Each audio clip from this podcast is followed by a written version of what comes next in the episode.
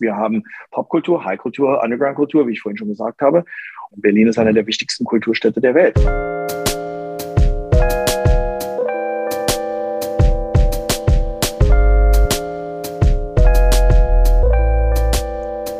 Hallo und herzlich willkommen zu Folge 28 von Extrem Dumme Fragen, dem Podcast über Kunst und die Welt. Mein Name ist Niklas Bolle. Und ich bin Sebastian Spät. Das hast du schön gemacht. Ja, und Niklas und Niklas, sag mal, wer ist denn, wer ist denn unser heutiger Gast? Schließlich hast du ihn ja eingeladen. Unser heutiger Gast ist der wunderbare Joram Roth. Joram Roth ist Fotograf, Unternehmer und Kulturinvestor. In seiner Heimatstadt Berlin aber kennt man ihn wohl vor allem als Besitzer von Klärchens Ballhaus, einem der ältesten Festsäle der Hauptstadt. Joram ist aber auch Chef von Fotografiska, einem der weltweit größten Museen für Fotografie mit Dependancen in Stockholm, Tallinn und New York. Als Jugendlicher hat Joram eine Weile für seinen Vater einen Immobilienunternehmer gejobbt und nebenbei Techno-Singles veröffentlicht. Mit 23 dann gründete er sein erstes eigenes Plattenlabel, studierte anschließend in New York Fotojournalismus und macht heute staatlichen Einrichtungen vor, dass Kultur nicht nur ein Zuschussgeschäft ist, sondern ein lukratives Investment sein kann. Ende dieses Jahres will er eine weitere Fotografiska-Niederlassung eröffnen, und zwar in Berlin im ehemaligen Kulturhaus Tachles. Freut euch auf eine spannende Folge mit dem extrem schlagfertigen Joram Roth. Und dazu, zu diesem fabelhaften Gast, haben wir wieder einen fabelhaften Supporter. Lass mich raten, Niklas. Auch, ja, es ist wieder der Studentenkunstmarkt. Er ist uns ja, treu geblieben als Sponsor.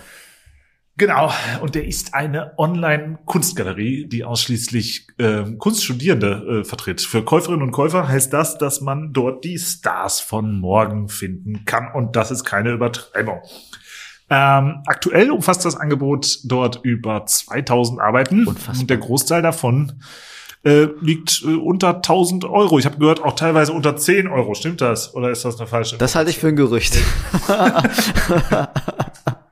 Schaut's euch an unter www.studenten-kunstmarkt.de oder auf Instagram ähm, unter studenten-kunstmarkt.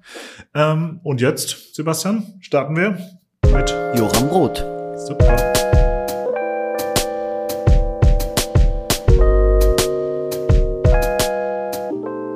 Berlin ist ja eine Kunst- und Kulturstadt. So. Richtig. Sehr viele Kulturschaffende zumindest im deutschsprachigen Raum, zieht es nach Berlin. Äh, was dich ausmacht, das hast du ja gerade gesagt, du bist wirklich Berliner. So, ich weiß gar nicht, wie viele echte Berliner äh, wir hier schon in diesem Podcast zu Gast hatten. Jetzt, also wenn wir jetzt wirklich mal so Fokus legen auf Kunst und Kultur, wie, wie, wie, wie prägt das ein? So in, in, in so einer Stadt mit, mit viel Kunst aufzuwachsen? Ich weiß, dass es mich geprägt hat. Ich meine, ich bin Berliner, ich habe viele Freunde, mit denen ich groß geworden bin, die haben äh, das gleiche Leben verbracht und wir haben null Affinität für Kunst. Also ich weiß nicht, ob es eine Stadt ist, die einen prägt, aber mich hat es auf jeden Fall geprägt. Ich bin äh, viel durch die Welt getingelt als junger Mann. Das hat auch sehr mit dafür zu tun, dass ich äh, ähm, äh, von einer Schule nach der anderen geflogen bin und deswegen immer weitere Internate aufgesucht wurden. Und ich bin dann also teilweise in New York groß geworden, ich bin in, in den 80er Jahren in Manhattan groß geworden und ich bin in Berlin groß geworden. Und dadurch habe ich zwei Städte erlebt, die für mich einfach sozusagen äh, die Schablone waren, für wie eine Stadt zu sein hat. Und erst später habe ich kapiert, dass das eigentlich ganz anders war. Und das äh, habe ich über die Jahre gelernt zu schätzen. Aber ich bin einfach in, äh, in, in, in Berlin und in New York groß geworden. Ich bin irgendwie nach New York gegangen 1983 bis 1990 habe dort meine letzten Jahre Highschool gemacht, habe da studiert, habe Fotografie da studiert und habe das Business of Medien da studiert. Also das eine gehört zum anderen. Äh, und äh, äh, das waren ziemlich roughe Städte. Und da ging es immer irgendwie um Kunst und Kultur, noch eine relativ alternative Form von Kunst und Kultur.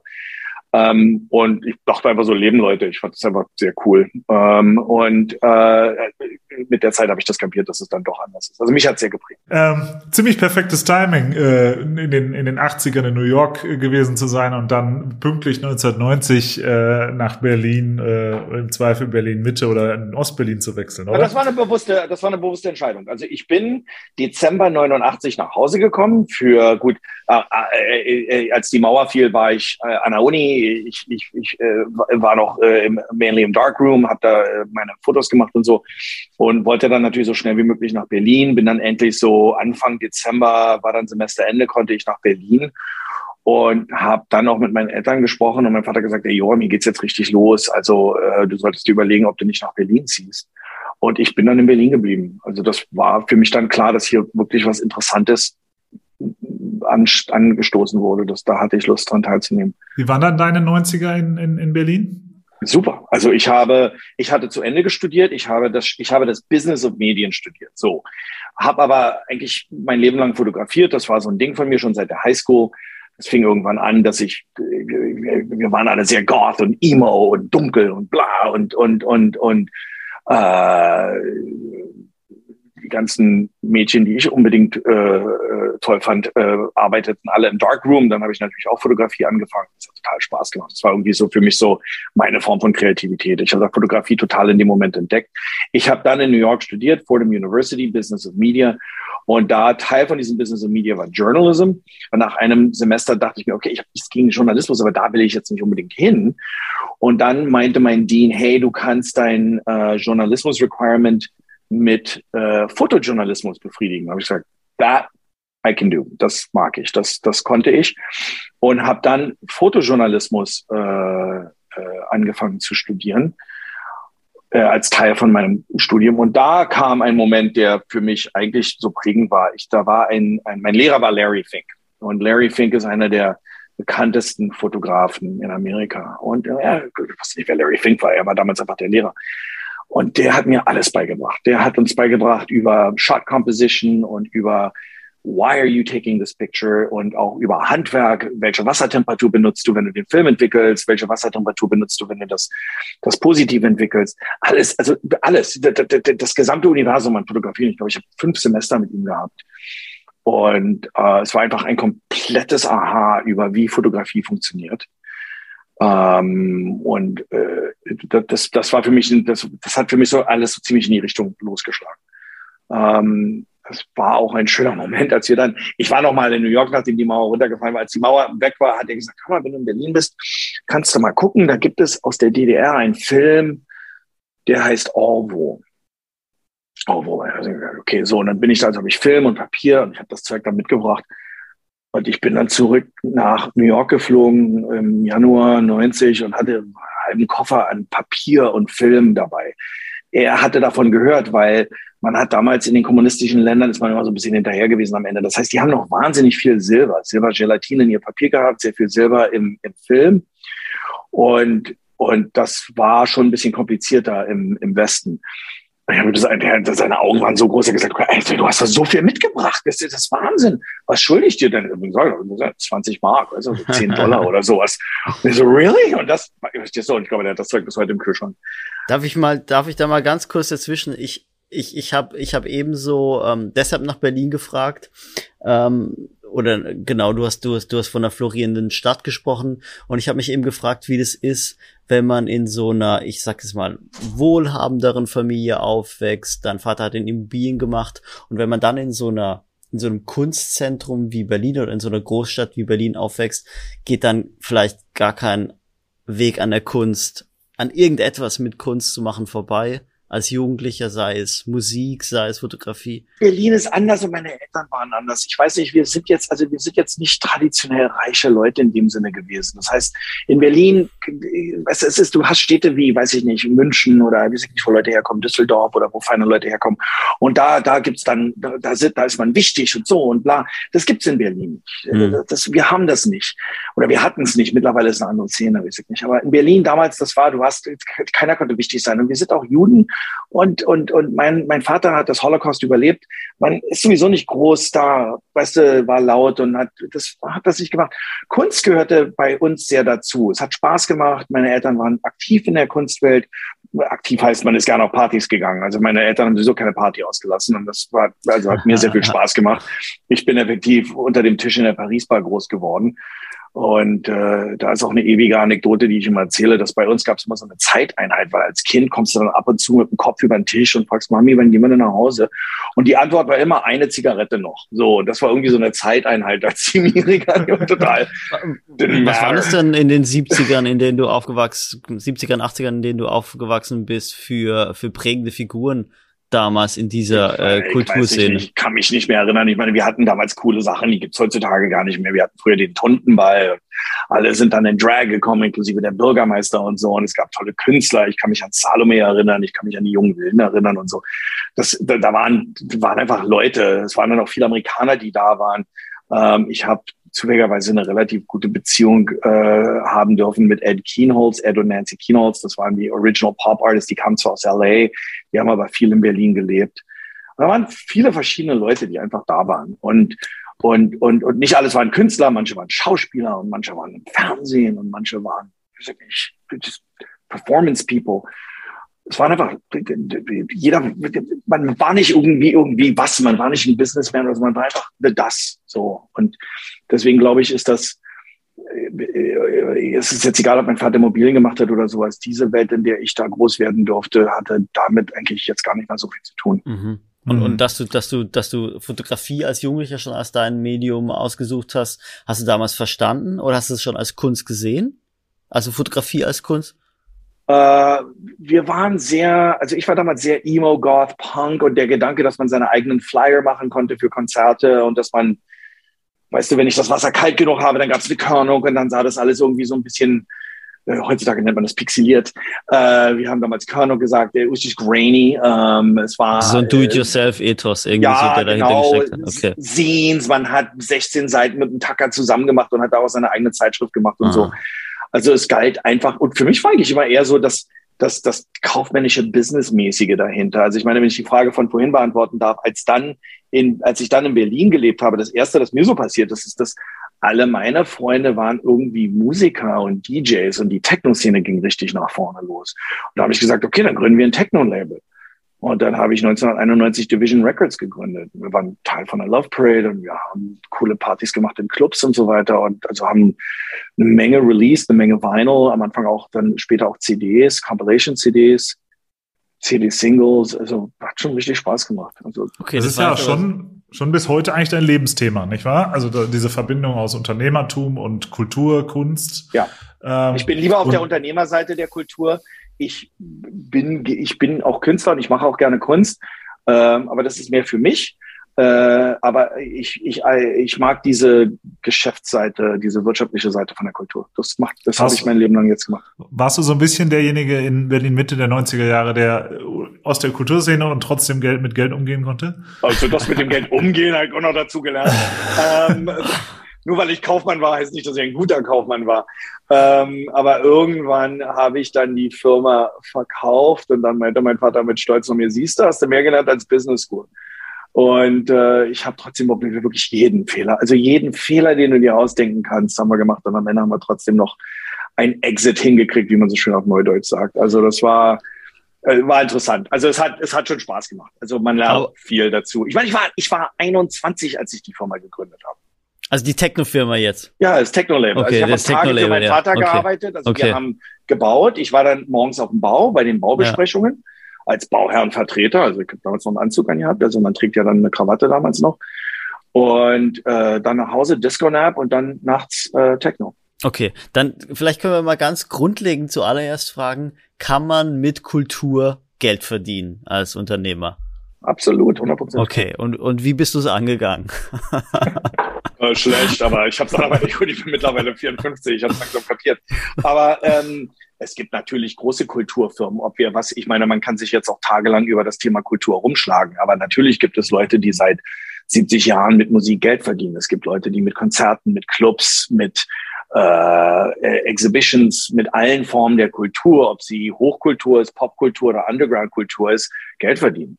Aber weißt du, ich habe immer so ein bisschen den Verdacht, sowas ist dann erfolgreich, wenn man so eine Laufbahn nicht plant. Mein Verdacht wäre jetzt, ähm, Unternehmungen im Bereich Kunst und Kultur laufen dann gut, wenn man total mit dem Herzen dahinter ist und gar nicht so sehr geschäftsmännisch. Oder nee, täusche ich umgekehrt. mich? Ja, okay. da täuscht du dich. Ich glaube, man muss schon da sehr seriös an das Thema rangehen. Ich glaube, mhm. man muss sogar noch, man muss sogar noch kaufmännisch an das Thema rangehen. Es ist im Endeffekt, es ist kein Hobby, es ist kein Liebhaberthema. Du musst, du musst schon sehr klar darüber nachdenken, über wer was wann bekommt und warum und, und, und wer für was verantwortlich ist und wie man es dann ausführt. Gibt's da? Und äh, man, man muss da schon auch mit den Künstlern, also wenn du ein Plattenlabel hast, da musst du auch ganz klar mit den Künstlern sagen, so, Platte kommt dann raus und so wird sie vermarktet und das ist das Budget und das machen wir und wir machen hier was und das, war, das wird toll und man muss auch mit voller Liebe dahinter stehen, aber man muss auch der Erwachsene im Raum sein und äh, kaufmännisch ja. ziemlich klar damit umgehen. Ne? Gibt's da jemanden äh, in dem also in der Beschreibung Kulturinvestor, mit dem man dich ja heute auch oft beschreibt und du vielleicht auch ganz gut leben kannst, äh, Gibt es jemanden, der da so ein bisschen Vorbild für dich war, wo du so drauf geguckt hast und gesagt hast, okay, der oder die äh, kriegt diese, äh, diese interessante Mischung eigentlich so hin, wie ich das auch gerne mal machen würde? Nee, da würde ich jetzt auf Anhieb sagen, da fällt mir keiner ein als solches. Ich habe viele von diesen Büchern gelesen. Weißt du, damals, ich glaube, das erste Richard Branson Buch kam irgendwann in den frühen 90ern raus. Das fand ich irgendwie total faszinierend. Mhm. Ähm, weil, weil der hat auch mit einem Künstler und, und so einem halben Laden und einer Platte angefangen und hat alles von dort losgelegt. Das fand ich schon, weißt du, damals mit Tubular Bells, mit Mike Oldfield, das war so die erste Sache, die er gemacht hat und dann Tangerine Dream und so. Und das, ich fand, das alles hatte irgendwie so eine Resonanz. Also da gibt's immer wieder Leute, wo ich hingucke und sage, okay, hey, die, die, der, der arbeitet, der macht was. Aber ich würde gerne verstehen, hm. mit welcher Motivation man das macht. Also du hast gerade gesagt, äh, Teenie oder Jugendlicher hat sich in der Goth-Emo-Szene bewegt, dann als Anfang 20-Jähriger so ein Techno-Label gegründet. Äh, macht man das dann, weil man äh, im Zweifel nicht so ein guter Musiker ist wie andere, im Zweifel nicht so sehr, nicht so gern auf der Bühne steht und, und sich dann was sucht? Oder wirklich schon sozusagen mit der großen Vision, das ist sozusagen der Grundstein für äh, für das Museum, das dann kommen soll, wenn ich äh, 50 Jahre alt bin. Für, ja, also ich war schon, ja. ich war schon relativ ambitioniert. Ich wollte schon auf jeden Fall ein Business bauen. Ich, ich mich hat nie interessiert, wer die Musiker waren. Das soll nicht blöd anhören. Ich, natürlich mochte ich die Musiker, aber mich hat immer interessiert, welches Label was rausgebracht hat. Weißt du, ich wollte immer wissen, was 4AD rausbringt oder was was so eine Labels rausbringt. Das hat mich immer interessiert. Ich wollte immer wissen, wer der, der, der, der Giles Peterson damals hat richtig tolle Sachen mit seinem Acid Jazz Label rausgebracht und so. Also Trends. Ja, da, also ich weiß nicht, ich weiß nicht, ob es unbedingt Trends waren in dem Moment. Das war für mich damals die Musik, weil man war noch zu jung, um das als Trend zu erkennen. Natürlich vier Jahre später hat das keiner mehr gehört, aber es war schon dann in dem Sinne so ein bisschen ein Trend. Aber äh, ja, nee, das ist, ich, man, das, ich fand das faszinierend. Also ich fand das auch, ja, ähm, mhm. ja, es ist, ist ähm, und du hast ja bei all deinen Themen dann doch bis heute einen gewissen Anspruch bewahrt, oder? Oder hast du auch mal an irgendeiner Stelle gesagt, okay, äh, ich merke, hier wird das Geldverdienen leichter, hier beginnt vielleicht der, der, der Kommerz oder was und jetzt. Äh Ach so, ihr konntet meine Fehler im Internet nicht finden, dann müssen wir nicht drüber reden. Ähm. Hau raus. Ist immer besser, wenn die Gäste das selbst gestehen, als wenn äh, wir das. Nein, natürlich, mein Gott, man hat viel Scheiße gemacht hier am Ende. Stehst du, ja, das ist, äh, in Jiddisch sagen wir Rebbegeld, man hat was gelernt, weißt du.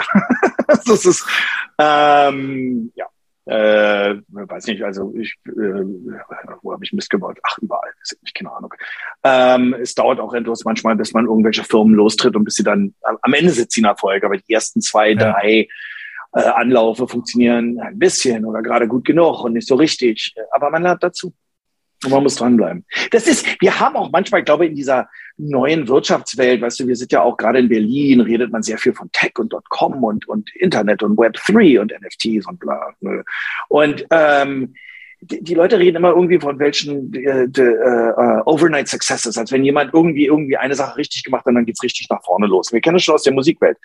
Äh, äh, äh, ein Overnight Success ist etwas für dich, aber die arbeiten schon seit sieben Jahren dran. Verstehst du? Das heißt also, es ist immer so, ähm, mein Spirit Animal ist manchmal auch so eine Ente. Weißt du, du siehst so, wie so eine Ente so total elegant über den See äh, sich bewegt, aber unter Wasser wird furios äh, gepaddelt. wir, wir wollen nicht so, wir wollen nicht so allzu viel über, über Musik reden. Eben klar. Lieber gern, lieber du, gern später auch, zu. Das war, das fing 91 an, 94 war das Thema zu Ende. Also das aber trotzdem, ich wollte es, ich wollte es jetzt gar nicht abwürgen, weil ich, ich wollte eigentlich sagen, ähm, wir haben jetzt trotzdem irgendwie so die einmalige Gelegenheit, einfach mal kurz zu erfahren, wie man sowas angeht, so ein Label aufbauen, weil wir hatten hier äh, schon Galeristinnen und Galeristen zu Gast, irgendwie bei, nehmen wir jetzt äh, hier Christian Nagel oder nehmen wir Johann König, die uns, wo man es weiß, oder die uns auch erklärt haben, wie das, wie das geht, wie man so aus dem Nichts eine Galerie aufbaut. Also bei Christian Nagel beispielsweise war es so, meine ich mich zu erinnern, Kunstgeschichte studiert in München und dadurch in dieser, in dieser Stadt München, wo es damals noch nicht so eine junge Kunstszene gab, in Kontakt gewesen mit Künstlern und dann einfach durch Kontakte so ein Business hochgezogen. Und bei Johann König würde ich sagen, war es ja so ähnlich. Hm, wie, wie, wie, wie hat das bei dir funktioniert? Also du hast ja erzählt, eigentlich du eher so der, der fotografiert hat. Ähm, wie schafft man es dann mit seiner Geschäftsidee ernst genommen zu werden und Leute dafür zu gewinnen?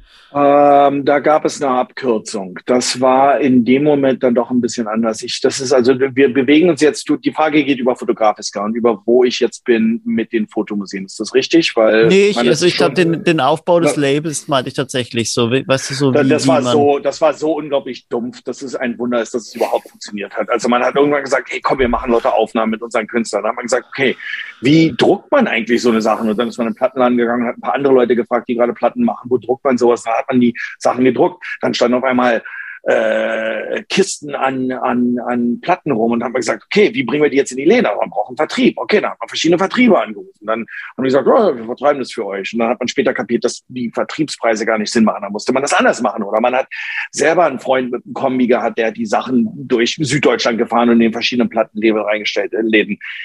Also man hat wirklich jeden Fehler gemacht, den es nur gibt. Es gab sicher irgendwo ein Buch, das man hätte lesen können über, wie man ein Plattenlabel startet. Oder weiß ich, heutzutage gibt es für jedes ein Buch, damals nicht. Wir haben einfach wirklich jeden Fehler begangen. Und am Ende hat es trotzdem hingekriegt. Also es ist, es geht. Mhm.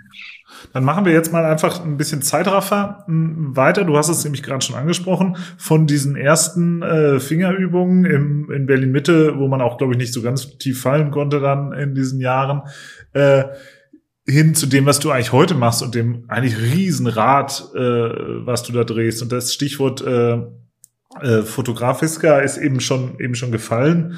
Ähm, vielleicht kannst du uns mal da, da reinführen, wann und auf welche Art du eigentlich zu dieser dieser Unternehmung äh, und dieser Idee gekommen bist? Es gab da 14 Schritte dazwischen, ich muss jetzt nicht alle erläutern, aber irgendwo genau. kam dann ein Moment, ich bin äh, 95 zurück in die Staaten gezogen, habe dann zwölf Jahre in Los Angeles gelebt und habe dort Firmen geführt und gegründet, die also auch in der Kulturwelt aktiv war. Eines war eine Firma, die hat die Musik- und Fotorechte für Fotografen und Firmen gemanagt, die man dann äh, für äh, die, die dann Medienfirmen benutzt haben für Werbekampagnen und so. Das nennt man heutzutage ein B2C Marketplace.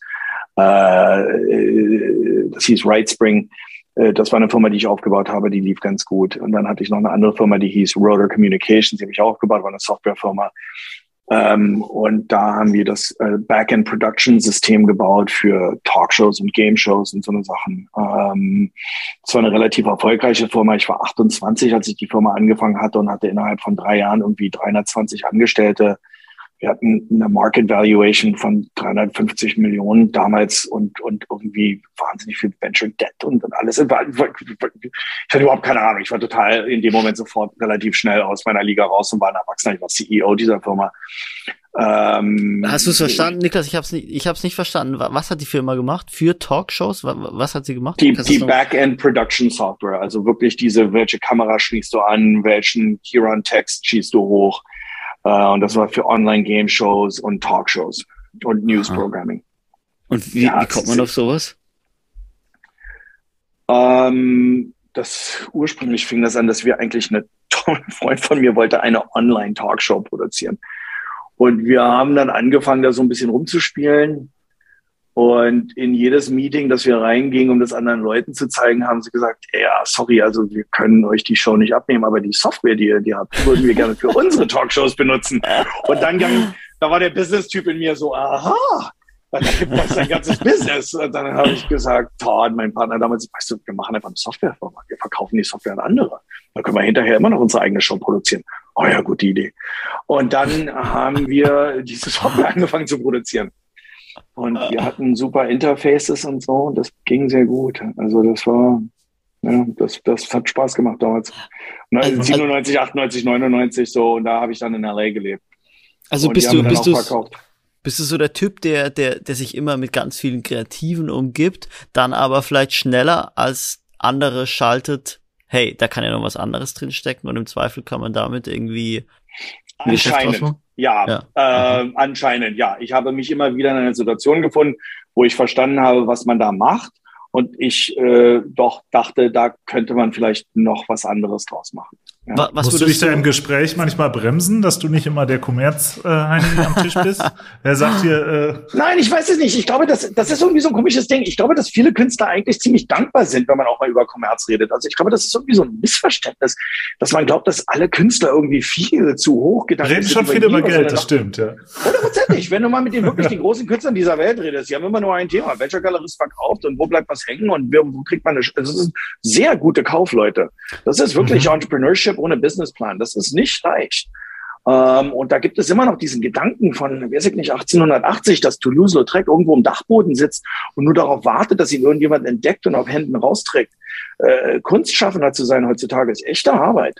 Ist es in der Musik auch so, dass man irgendwie so noch mehr heutzutage? Ja, das, das, nee, aber also diese, diese Haltung, oh, mit Geld, mh, hm, nee, ich muss Nein, umgekehrt. In der Musikbranche okay. war es schon immer so, dass alle immer wussten, dass die, gerade die Horror-Stories aus den 60er Jahren, wo die, wo die Musiker, auch gerade äh, African American Musicians, wirklich über den Tisch gezogen wurden von den wirklich rabiaten Label-Leuten. Und ich meine, ich muss sagen, wir wurden auch von einigen Labels, gerade in Amerika als Deutsche, ganz schön über den Tisch gezogen. Also da, habe ich auch eine Menge gelernt.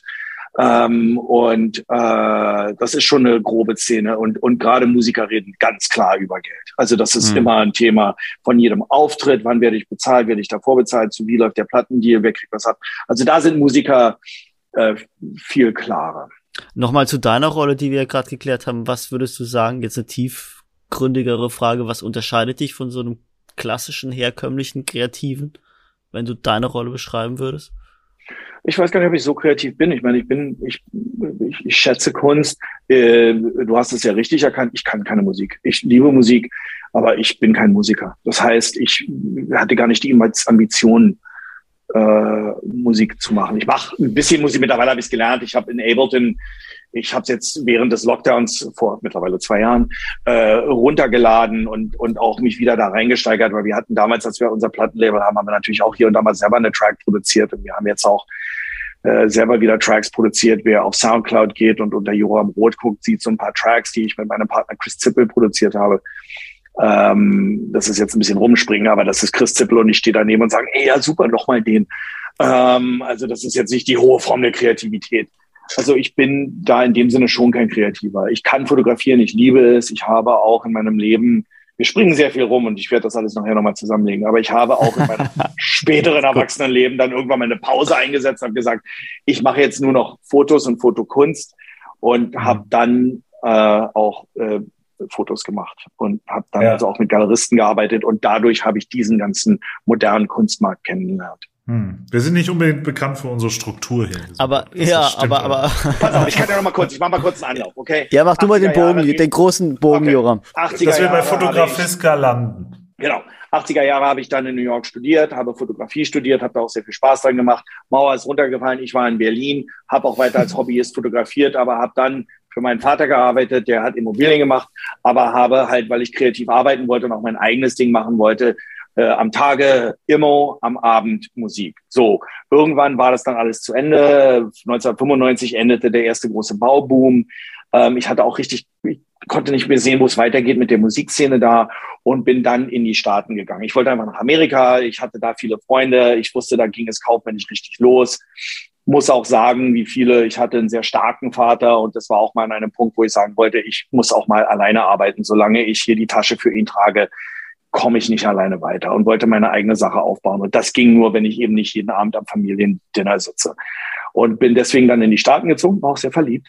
Ähm, das hat auch geholfen und bin dann nach LA gegangen, habe dann zwölf Jahre in LA gelebt und habe dort diese Firmen aufgebaut, die auch auf dieser Kante zwischen Kultur und Kommerz waren und habe da sehr erfolgreich gemacht, habe dort auch finanziellen Ellbogenraum für mich selber geschaffen, so dass ich dann also dann auch wieder ein bisschen ernster genommen wurde in der Familie, weil ich eben halt selber meine Erfolge hatte und bin dann 2007 zurück nach Europa gekommen weil äh, mein, beide meine Eltern, mein Vater war doch dann älter und ich wollte ihm da so ein bisschen unter die Arme greifen. Er hatte mit ein paar bekannten Hotelinvestments gemacht und mein Vater war ein Immobilienmann. Ich wollte von Immobilien nichts wissen. Das ist überhaupt nicht mein Ding, wobei ich es natürlich miterlebt habe. Aber Hotels waren für mich so eine interessante Sache, weil man Fingerspitzengefühl zeigen konnte. Man konnte täglich, wöchentlich, monatlich an dem Produkt verbessern. Man konnte die Preise anpassen, aber man konnte auch wirklich die Sache schöner machen und eleganter. Und, und das hat mich sehr interessiert. So. Das es geht nicht nur ums Verkaufen, sondern auch um nein, nein, es muss auch was ästhetischen Anspruch oder genau. Stil oder wie auch immer. Ja, das muss einfach stimmen. Und das weißt du nur, wenn du in dem Moment, wenn du da stehst. Und, und so, und, und in so einem Hotel habe ich sehr viel gelernt über, über wie man diese verschiedenen Geschäftsteile, weißt du, äh, Food and Beverage, aber auch äh, Vermarktung und äh, auch so ein bisschen Retail gehörte dazu. Also ich, ich habe das alles dann nochmal wirklich nochmal ganz genau miterleben dürfen. Ich habe dann ähm, dieses, diese Hotels verkauft ähm, und hatte dadurch dann äh, auf einmal Zeit und dachte mir, okay, und jetzt, jetzt will ich erstmal ein bisschen Atempause haben und, und ein bisschen wieder Kunst schaffen und fotografieren und habe dann ähm, äh, ein Studio gemietet und habe angefangen zu fotografieren. Ähm, Darf ich da mal ganz kurz rein, weil das ist gerade so eine Sache, die mich auch bewegt. Also ähm, ich habe die treuen Podcast-Hörerinnen und Hörer werden es wissen. Ich erzähle es jetzt aber nochmal ganz kurz. Ich habe ja selbst auch mal bildende Kunst studiert, Malerei studiert und äh, 2018 an der Kunsthochschule meinen Abschluss gemacht. Habe jetzt irgendwie seit fast vier, ja, fast vier Jahren irgendwie keine, selber keine Kunst mehr gemacht. Aber das ist was, vielleicht ging es dir genauso, das mich so total beschäftigt und auch irgendwie unzufrieden macht. Also einerseits ist es so, es passt gerade nicht, weißt du so, es pa irgendwie, ich habe kein Atelier, es passt nicht, es wird sich jetzt nicht richtig anfühlen, selbst künstlerisch äh, tätig zu sein, aber ich vermisse es so total und ich überlege die ganze Zeit, wie kann ich es in mein Leben reinbringen, geht's nicht und ich träume natürlich auch so, ja. wie du es ähm, sozusagen äh, ähm, realisiert hast, ja, Irgendwann. Also es geht nicht, ist, ist die Wahrheit ist, ich kann es auch nicht. Ähm, ich bin zurzeit, zurzeit bin ich nicht künstlerisch aktiv. Ich hm. vermisse es sehr. Hm. Und ich habe damals schon gelernt, dass ich es nicht, du kannst es nicht Halbtag, Halbtag machen. Ja. Was du vielleicht machen kannst, ist, du kannst drei Wochen, drei Wochen machen. Okay, wo du sagst, okay, ich mache jetzt drei Wochen lang fast nur Kunst. Natürlich gehe ich ans Telefon, wenn es ein Notfall ist und die Minimum-Sachen, die mache ich.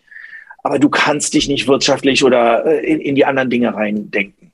Und genauso, wenn ich dann an den anderen Sachen arbeite, habe ich jetzt keinen Kopf für Kunst. Aber jetzt ist es nun schon wieder viele Jahre her für mich und ich vermisse es sehr. Und es ist, äh, auf Englisch sagen wir mal, it's an itch you have to scratch. Also irgendwann musst du ran. Ähm, mhm. Weil es kommt auch nirgendwo anders raus. Ich will nur kurz den Bogen zu Ende spannen. Ich hatte dann Gelegenheit äh, zu fotografieren und hatte auch dadurch, dass ich natürlich jetzt wirtschaftlich ein bisschen Atemraum hatte, hatte ich jetzt nun nicht unbedingt die Not, das nächste Bild sofort zu verkaufen. Das heißt, ich habe mir so ein bisschen Zeit gelassen und wollte wissen, dass die Kunst auch funktioniert und kannte verschiedene Galeristen und so und habe mich so richtig reingekniet. Ich wollte so, wie, wie, wie, wie, wie läuft das Businessmodell? Wie ist, was ist deine Galerie und warum? Und wie wird man bei einer Galerie aufgenommen? Und hat das natürlich total viel verstanden alles. Und hatte nicht verstanden, wie Messen funktionieren und hatte nicht verstanden, wie Museen funktionieren und habe ich da total reingelesen und so und hatte auch am Ende dann gute Freunde in einer Galerie, mit denen ich dann auch zusammenarbeiten durfte. Eine wirklich tolle, weltführende Fotogalerie namens Camera Work in Berlin die mich also wirklich unter den Arm genommen haben und, und viel beigebracht haben. Äh, Clemens Vetter und Uta Hartchen und das ganze Team, die haben mir wirklich viel beigebracht. Und, ähm, und ich durfte dann auch ausstellen und wir haben wirklich erfolgreiche Shows gemacht. Aber ich hatte das dann so wirklich so alles verstanden. Und die, ich hatte dann lauter Ideen über, was man eigentlich machen müsste. Und irgendwann haben sie gesagt, Joram, ey, stopp, wir machen das nicht, wir machen das. Und wir sind sehr gut. Aber es gibt da oben in Stockholm zwei Leute, die machen viel von dem du sagst, die müsstest du mal kennenlernen, die stelle ich dir mal vor. So. Und die haben mir da Fotografiska vorgestellt. Das war damals ein Museum in Stockholm. Und die Leute da waren, die Gründer da waren die Gründer, aber die waren jetzt eben halt nicht so Business hier und gerade nicht global Business hier eingestellt. Und da habe ich dann ein bisschen investiert und dann habe ich noch ein bisschen investiert und dann habe ich so die Chairman-Rolle übernommen und äh, jetzt führe ich die ganze Firma und habe das, dann total das neugierig. Kon Konzept komplett entwickelt schon? Nein, nein, nein, wir haben da weiter dran entwickelt, aber das, das ging dann los. Also ich kann auch das mhm. Konzept mal weiter. War, äh, das wäre toll. Schieß los. Nee, nee, nee also in welchem Zustand, sag mal ganz kurz, in welchem Zustand du dieses Museum vorgefunden hast. Es war sehr erfolgreich, das lief, das war, das war super.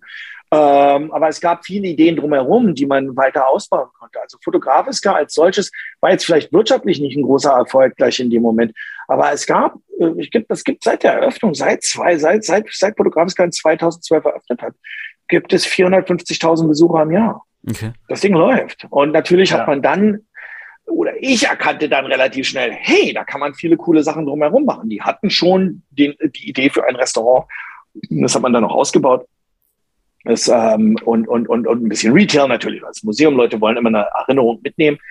Ähm, aber noch weiter drumherum war der Gedanke dieser Membership Community. Ne? Also ich glaube sehr fest daran, dass wir uns immer mehr durch freiwillige Communities identifizieren werden, auch durch unfreiwillige. Aber, äh, äh, aber man, man, man, man, man tritt diesen Communities bei. Also es ist ja eigentlich so ein Rollback, oder? Also es gab ja schon mal vor, vor 100 Jahren noch weiter zurück so eine Zeit, wo so Zirkel oder so, auch bei so Salons hat ja dieser, dieser Gedanke, dass man Teil einer geschlossenen Gruppe ist, mir kommt es so vor, als würde er gerade wieder seine Renaissance erleben.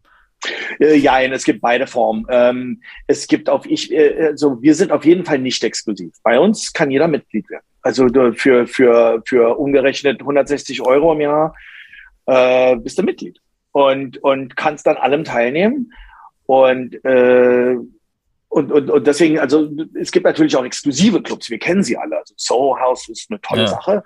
Ähm, Soho House hat natürlich ein Komitee und da wird man dann, ist man cool genug, um reinzukommen und so weiter. Ähm, und es gibt beide Formen. Also es gibt diese inklusiven und die exklusiven und es gibt da ein, ein, ein, ein, ein, ein Spektrum, wie wir so schön sagen heutzutage. Und da gibt es so verschiedene Formen. Wir sind sehr inklusiv mit Fotografiska und haben das Business besonders aufgebaut. Also, dass wir Leuten geben nach der Arbeit. Hör mal, unsere Museen haben von 10 Uhr morgens offen bis um 11 Uhr abends. Wochenende länger. Ja.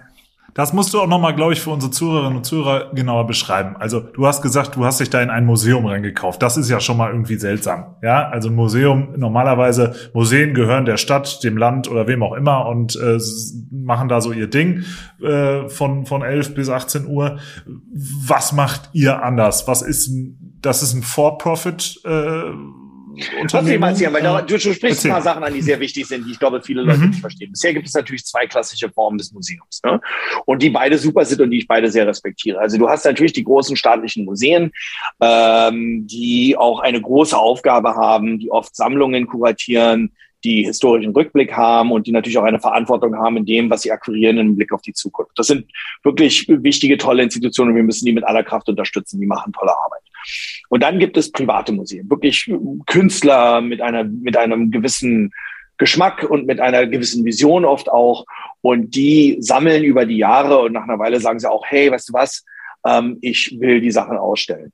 Gehässige Stimmen sagen oft, das sind Vanity Projects oder sowas. Ich finde das nicht. Ich finde das toll. Ich finde, wenn jemand wirklich eine tolle Sammlung hat und dann noch sagt, hey, weißt du was, ich stelle die aus und da können Leute kommen, ich finde das toll ich finde das toll und ich schätze die Leute. Und wir haben in Berlin tolle private Museen, ob das, ob das äh, äh, Christian und Karen Boros sind, ob das Heiner Wemhöhner ist, ob das viele andere Leute sind, die tolle Ausstellungen in Berlin haben und die, die, die, die, die ja, und man nimmt ein Ticket, so, aber das ist nicht for profit, das ist nicht ihre Arbeit. Wir sind ein dritter Weg. Wir sind in dem Sinne ein for profit. So, was heißt for profit? For profit heißt nicht, dass man jetzt genau von diesem Teil unbedingt äh, größeres reich wird oder sowas, aber das heißt, man muss sein Jahresbudget so ein bisschen planen, muss ein bisschen mitdenken. Und das heißt, du musst auch Ausstellungen machen, die jetzt nicht nur für den Elfenbeinturm und, und, und diese Gatekeeper Exclusive Art World Ausstellungen sind, die du nur verstehst, äh, wenn du wirklich part of the cool kids bist. Ne? Du musst dann also schon wirklich, wir haben, wir haben große, Fotograf ist ein großes Museum. Stockholm hat 7000 Quadratmeter. Wir haben tolle große wow. Ausstellungsflächen und wir haben immer vier bis fünf Ausstellungen, die gleichzeitig hängen. Ähm, das sind, wir machen nur Fotografie und wir machen alle Formen der Fotografie. Ob das inszenierte Kunst ist, ob das Dokumentarfotografie ist, äh, Modefotografie, Street Photography. Es gibt tolle, tolle Fotografen, Fotokünstler, die Fotojournalisten, die aktiv in der Welt sind und man, man und die stellen wir aus. Es sind fast und hat immer dieses Museum eine feste Sammlung? Wenn ich da kurz reinfragen darf? Wir haben eine kleine eigene Sammlung, aber wir Aha. sind kein sammelndes Museum und wir sind keine Galerie. Wir kaufen okay. keine Kunst und wir verkaufen keine Kunst. Okay. Und das ist auch wichtig. Wir wollen nicht im Wettkampf stehen mit Galeristen, die machen tolle Arbeit.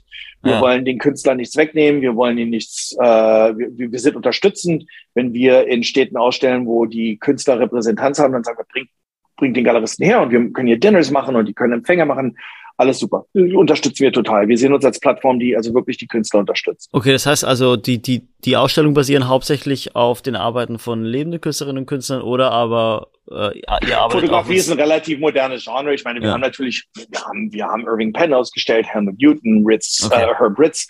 Also, äh, aber wir, wir leben schon in einer Welt, in der die meisten Fotografen ein Glück noch leben. Okay. okay. Das ist, so. Ähm, äh, und das, wir haben dann immer so eine Mischung. Wir haben natürlich große Namen, die Leute erkennen, ob es ein Annie Liebowitz ist oder ein David LaChapelle oder ein Sarah Moon oder so, wirklich Namen, wo äh, Martin Scheller, ähm, sorry, my brain, aber es ist wirklich tolle, große Künstler, wo, ja. wo also auch dann meine Mutter sagt, hey, das will ich sehen, da will ich hin. Ja. Ne, so. Und dann haben wir so diese Künstler, die so ein bisschen mehr emerging sind, die, die, die kennen wir so ein bisschen als unseren Aha-Moment. Da kommen die Gäste, die haben vielleicht von den Leuten noch nicht gehört, aber das, das finden die toll, das macht denen richtig Spaß und da kaufen sie dann auch die Fotobücher und so und nehmen das mit nach Hause. Und dann haben wir so wirklich schon so äh, Highbrow, Fine Art und das ist nicht für jeden. Da haben wir oft Leute, die mit schüttelndem Kopf dastehen und sagen, das kapiere ich nicht. Ähm, und dann haben wir natürlich außerdem noch eine, eine, eine, äh, eine Sparte, die nennen wir Fotografiska for Life. Da arbeiten wir mit journalistischen Organisationen da und probieren eine Plattform zu kreieren, um, um verschiedene Sachen dann auch journalistisch darzustellen. Was ich mich jetzt gerade gefragt habe, wenn du, Niklas hat es ja gesagt, wenn du dich in so ein Museum, Niklas hast du gesagt, Museum reinkaufst oder, oder ich benutze es einfach mal, ich habe, ich meine sowas gehört zu haben, ich benutze es einfach mal. So, dann gibt's ja diese, du hast von zwei Gründern gesprochen, dann haben die ja so eine. Das sind Brüder, Gründ das sind Brüder. Okay, zwei Brüder. Brüder. Okay, noch enger zusammen, dann haben die ja so eine Gründungsidee. Weißt du, so, die haben ja so eine Vision, was sie da wollten. So, jetzt kommst du von außen. Genau im Zweifel und verstehe die Vision und verstehe ja, ah, die Vision okay, okay. und weiß, wie man sie wirtschaftlich umsetzt, was die okay, nicht muss. Okay, okay, okay. Also Idealkonstellation äh, sozusagen. Genau. Mhm. mhm. Okay. Genau. Kannst du noch mal noch mal genauer darauf eingehen, was die Unterschiede sind zu einem zu einem klassischen Museum? Ähm, also auch so in der klassische Museum. Ich meine oft, ich meine, wir kennen unsere Berliner Museen, die haben natürlich, die kriegen Geld vom Staat, denen gehören die Gebäude oder zumindest gehört dem Staat die Gebäude, denen gehört die Sammlung. Äh, die haben ein Etat, äh, mit dem sie die Angestellten bezahlen und ähm, ja, und äh, das ist, ich meine, wir kennen alle klassische Museen. Ich weiß nicht, wie ich sonst ein klassisches Museum bestellen, beschreiben würde. Natürlich haben die lange Entscheidungsvorgänge. Ähm, äh, die arbeiten jetzt an Shows, die sie 2026 zeigen wollen. Ähm, die haben, es dauert eine Weile, bis man sagen kann, hey, wir machen andere Öffnungszeiten. Ähm, man kann da nicht unbedingt so agil sein, was das Kaufmännische anbelangt oder auch was das Kuratorische anbelangt. Meine, wir können auch ein bisschen weiter rumspringen. Ich glaube, ich erzähle noch einmal kurz Fotografiska zu Ende und dann können wir kurz, ja, ja, kann ich auch ein paar Anekdoten erzählen, wo wir doch ein bisschen anders sind. Fotografiska, wir haben früh erkannt, dass wir ähm, auch ein viel jüngeres Publikum anziehen. Also unser durchschnittliches Publikum ist 14 Jahre jünger gemessen an anderen Museenpublikum. Also das ist jetzt eine Stockholm-Information. Ich weiß nicht, ob das in New York oder Berlin anders ist. Ähm, unser durchschnittlicher Museumsbesucher ist 33. Und es übrigens wow. äh, tendiert eher ein bisschen ins Weibliche. Also wir sind 55 Prozent Frauen als Besucher. Das macht uns auch total Spaß.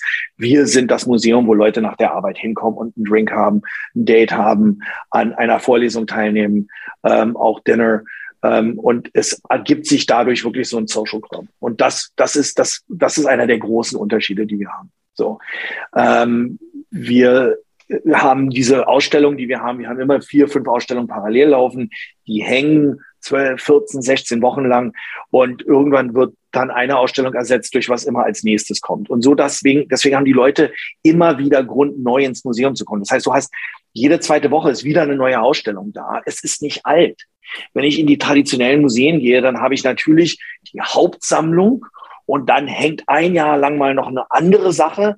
Aber du gehst einmal hin, richtig Bock hast zweimal, aber dann hast du es gesehen, dann gehst du ein Jahr lang nicht mehr hin zwei Jahre lang teilweise. Ich meine, ich liebe die Gemäldegalerie in Berlin, aber wenn da mal zwei Gemälde umgehangen werden, dann ist das ein Instagram-Post für die. naja, das ist jetzt ganz ja. total. Wo was geliehen wird, ne? Ja, also total interessant, was du, was du beschreibst. Da muss man aber richtigerweise auch sagen, dass viele staatliche Museen das natürlich auch erkannt haben und dass es ja deswegen so diesen, diesen Trend hin zu so Blockbuster-Ausstellungen gibt. Also, also richtig finde ich gut. Ich finde die toll. Die machen mir total Spaß. Bin ich auch gerne. Hier Gropiusbau, äh, Kusama. Also ich. Der Gropiusbau ist schon immer einer der bestgeführten Museen Berlins und was sie da jetzt macht, finde ich toll. Und ich finde, also die Kusama-Show ist toll. Und Gropius war schon immer tolle Blockbuster-Shows im Berliner Universum gehabt. Also da haben die schon immer äh, Erlaubnis gehabt, wirklich tolle Sachen zu machen. Ähm, also da, ja, da macht es immer Spaß. Ähm, aber wir kennen es, Victoria and Albert, ob das jetzt eine David Bowie-Show war mhm. oder im, äh, im New York Metropolitan Museum, ob das die Fashion-Shows sind, die die da haben. Ähm, ich habe jetzt vergessen, wie die eine Show war, die ich letztens gesehen habe, aber die war auch toll da kommen, da kommen schon Blockbuster-Shows. Ich glaube, man muss sich auch selbst äh, das erlauben. Und da gibt es schon Stimmen in der Künstler, die sagen, oh, das ist aber, das ist aber, ja, man muss da ein bisschen mitdenken. Es ist auch okay, mal was zu zeigen, das oh, verstehe ich das Wort, gefällig ist. Es ist okay, mhm. mal was zu zeigen, das Leuten gefällt. Mhm. Von oben nach unten zu regieren und zu sagen, ihr müsst das jetzt sehen, weil wir das jetzt wichtig empfinden. Ja, geht nicht immer. Aber Joram, für jemanden wie, wie dich, der sich auf so, in so vielen verschiedenen oder auf so vielen verschiedenen Feldern bewegt hat, der schon immer an der Schnittstelle von Kunst, Fotografie und Musik gearbeitet hat, ist es natürlich diese Interdisziplinarität oder sozusagen irgendwie so ein Museum für viele Bereiche zu öffnen, nicht nur bildende Kunst, sondern auch Mode reinnehmen, irgendwie Film reinnehmen. Diese diese Haltung ist total nachvollziehbar. Aber kannst du irgendwie auch die andere Seite verstehen, dass man sagt, hm, ich äh, möchte irgendwie so die Reinheit ähm, der, der, der Kunst bewahren? Natürlich, es kann auch alles geben und soll auch alles geben. Es ist ja kein binärer Status, es ist ja wirklich dieses Spektrum. Aber deswegen finde ich es okay, wenn die großen Museen sagen, wir machen beides. Wir haben wirklich diese Sachen, die sind wirklich ganz wichtig und wir sind froh und dankbar, dass wir hier äh, eine Richtung zeigen können, auf die kein anderer richtig gekommen ist. Aber wir wollen auch mal was zeigen, das für alle interessant ist. Also man, man, we can walk and chew gum. Ne? Man kann beides machen. Machen ja. wir ja auch. Wir zeigen ja auch Kunst, wo wir wissen von vornherein, dass 60 Prozent unserer Besucher sagen werden, naja, weiß ich nicht. Also das war jetzt nicht mein Ding. Ja, aber um 450.000 Leute im Jahr in einer Stadt wie Stockholm äh, in, in ein Museum zu kriegen, dann darf man eben auch nicht um 18 Uhr zumachen. Richtig? Genau. Du musst, du, also ich finde es auch wichtig. Elegant, sagen, Niklas. danke, danke. Ja, König der, der Vorlage. Right. Thanks for the softball. Ähm, aber man muss schon ähm, auch erkennen, wenn man so, wenn man jetzt davon ausgeht und sagt, okay, eine, eine, eine, uh, and I gotta do this in English. Ich, ich, ich, wir haben das noch nicht angesprochen, aber ich spreche eigentlich mehr Englisch als Deutsch. Ne? Also Deutsch mhm. ist da schon irgendwie meine Zweitsprache. Aber in English we say a museum has an educational role. Es hat eine, eine, eine Aufgabe auch zu unterrichten und, und, und. Das heißt, wie willst du das machen, wenn du zu hast, wenn Leute frei haben? Du kannst, verstehst du, die meisten Leute, die ich kenne, selbst die kulturell interessiertesten Menschen, denken nur an Museumsbesuch, wenn sie als Tourist in einer anderen Stadt sind. Es kommt denen nie in den Kopf, in ihrer eigenen Stadt ins Museum zu gehen, weil die um 18 Uhr zumachen. Ja, wir haben alle Arbeit, wir haben Kinder, wir haben zu tun. Du kommst gar nicht auf die Idee. Und das kann so nicht weitergehen. Ich liebe mein Berliner. Wir sind so stolz, dass wir eine lange Nacht im Museum haben. Einmal im Jahr. We do that every night. das ist, das ist, es geht so nicht. Es ist, wir müssen offen haben, wenn Leute Zeit haben. Kannst du das mal konkret beschreiben, wie das dann aussieht? Also, das, wenn ein Museum lange geöffnet hat, das heißt, ihr macht bis 10, bis 11 Uhr auf und äh, es gibt auch noch äh, was zu trinken? Hundertprozentig. Wir haben auch eine, eine, eine, eine Schanklizenz fürs ganze Museum. Also, du kannst dein Glas Wein nehmen und kannst in die Ausstellung gehen. Und du kannst da stehen und, und du kannst dir die Kunst angucken mit einem Glas Wein in der Hand. Warum nicht? Und, und, und das mhm. ist, das ist natürlich auch ein super First Date. Ne? Also, wenn du, wenn du, wenn du, wenn du, First Date, ja. ja, das wollte ich gerade fragen. Wer sind die abendlichen, wer sind die abendlichen Besucher? Also äh, das sind diese, das sind diese 26 bis 40-Jährigen, die die halt äh, keine schreienden Kinder zu Hause haben. okay, aber jetzt mal ganz, also wirklich ganz dumm gesagt, äh, äh, Museumsbesuch statt statt Kinobesuch oder Museumsbesuch am Abend statt Theaterbesuch oder so. Okay, jetzt hast du ein First Date, okay? Jetzt hast du ja. einen guten Typen über Bumble kennengelernt. So, es gibt für Nennen wir noch die Konkurrenzplattform. Tinder, Nein, okay, Cupid. Aber, aber der Spruch ist Sonst kann man hier doch auf die Idee kommen. Aber der Spruch ist wirklich, also bei uns, es hat, ja. letztens hat das mal eine Mitarbeiterin gesagt, sie hat gesagt, okay, wenn sie mal jetzt ein First Date hat, dann äh, es gibt keinen besseren Test, als den vor ein Kunstwerk zu stellen. Und wenn der was Doofes sagt, dann brauchst du kein zweites. so. das Thema schon mal. Und das finde ich super. Und ich freue mich, dass wir das sind. Ne? Und das ähm, ist so einer der Beispiele. Aber es war kleine, schon, ja, wo, kleine Anekdote, kleine Anekdote aus meinem Leben. Ich hatte mal, ich hatte mal, das war die Konkurrenzplattform Tinder. Ich hatte mal ein Tinder-Match, habe tatsächlich irgendwie wollte, glaube ich, das Angebot machen, einen Museumsbesuch beim Essen kennenlernen. Da hat die, die, die, äh, meine Matchpartnerin gesagt, äh, nee, so auf so Typen lässt sie sich nicht ein, weil Museumsbesuch. Museumsbesuch bedeuten würde, man will nur Geld sparen, man will nur kein Geld ausgeben. So. okay, ähm, fine. Äh, In London gilt das vielleicht. War gar nicht, war gar nicht meine Intention. Ich bin wirklich Kunst interessiert, aber das. Ja, ja, äh, aber so. Ja. Ähm, und ich liebe das, dass wir also das unter anderem sind. Aber natürlich ist es ja. Wir, wir leben auch in Großstädten, wo Leute oft hinziehen und sagen, okay, hey, ich will jetzt da leben. Okay, und jetzt, was macht man, wenn man in die Großstadt zieht? Man hat einen guten Job und das macht auch Spaß. Man hat so zwei, drei Bekannte aus der alten Stadt. Man hat oder zwei, drei Leute, Mitarbeiter, die man kennt vom, vom Job wie lernst du Leute kennen? Was machst du? Okay. Und dann normalerweise hast du eine kleine Wohnung, oft bist du in der WG, die teilst du dir. Kannst nicht den ganzen Abend zu Hause sitzen. So, wo gehst du hin? Kino, okay, und bla, und dann irgendwie im Sportstudio rumhängen oder in einer Kneipe oder so, ist auch alles irgendwie nicht. Da sind solche Sachen wie Fotograf ist gar eine tolle Alternative. Und natürlich mhm. sagt man nach dem zweiten Besuch, ja, ich mache eine Mitgliedschaft, das ist, hier ist richtig was los. Ich kann hier nach der Arbeit hinkommen, hier sind super interessante Talks, nicht nur über Fotografie, auch über Karriere bauen und so. Und dann ähm, hast du dann außerdem äh, tolle Kunst, die die ganze Zeit rotiert. Wir haben ein super Restaurant, Sustainable Pleasure mit wirklich tollem Essen, modern. Wir haben eine tolle Bar und da kannst du mit deinen Freundinnen hin und mit deinen Kumpels und, und das, das, ich hoffe, wir sehen noch mehr davon. Ich bin sehr stolz auf, was wir machen. So, das Modell mhm. habe ich jetzt losgenommen und wir sind dann los. Wir haben dann natürlich gesagt, okay, das funktioniert auch in New York, weil äh, noch ambitionierter kann man nicht sein, als sogar nach New York. Und äh, haben dann ist, in New York. Ist Stockholm, ist Stockholm eine ja. Schablone für New York? Kann Stockholm eine Schablone für New York sein? Also jetzt, wo wir in sechs Städten sind, habe ich festgestellt, es gibt keine Schablone. Jede Stadt ist anders und du musst das ja. anpassen. Also der Gedanke, dass man da wie so ein Subway Sandwich das Ding irgendwie da dann eröffnet und ja. da dann eröffnet, das war nie der Gedanke. Aber es ist wirklich, du, du jede Stadt ist anders. Äh, Leute essen anders, Leute gehen abends anders weg. Wie man Sachen kommuniziert, wie Sachen, wie Leute Sachen lernen wollen, das ist in jeder Stadt anders. Und das macht auch Spaß. So viel Feingefühl muss man haben. Nach welchen Kriterien wählt ihr die Städte aus? Ähm, da, ich glaube, da wird man, wenn, wenn, wenn ich die Wunschliste runterrasseln würde, würdest du sagen, ja, das macht natürlich alles sehr viel Sinn. Ja. Aber ich würde mal vermuten, London steht noch nicht auf eurer Liste, weil dort alles umsonst ist. London war auf unserer Liste. Wir hatten sogar schon Anlauf in London. Aber Ach, der ist leider, ja, ja, wir haben da leider, hat uns das Brexit das leider kaputt gemacht zwischen Brexit und das Corona. Wir hatten da sogar eine Fläche und so. Wir lieben London, also ich liebe London. Aber das äh, ging dann leider nicht. Und da mussten wir dann äh, zurückziehen und irgendwann machen wir dann nochmal einen Anlauf. Wärst, wärst du da optimistisch, dass ihr mit ja auch, naja, okayen äh, Eintrittsgeldern von vermutlich so von 20 Euro äh, so im Mittel über die Standorte, dass ihr da, wenn die Tate Modern umsonst ist, äh, das gleiche Publikum anlocken könntet? Ja, New York, New York. If you can make it there, you can make it anywhere.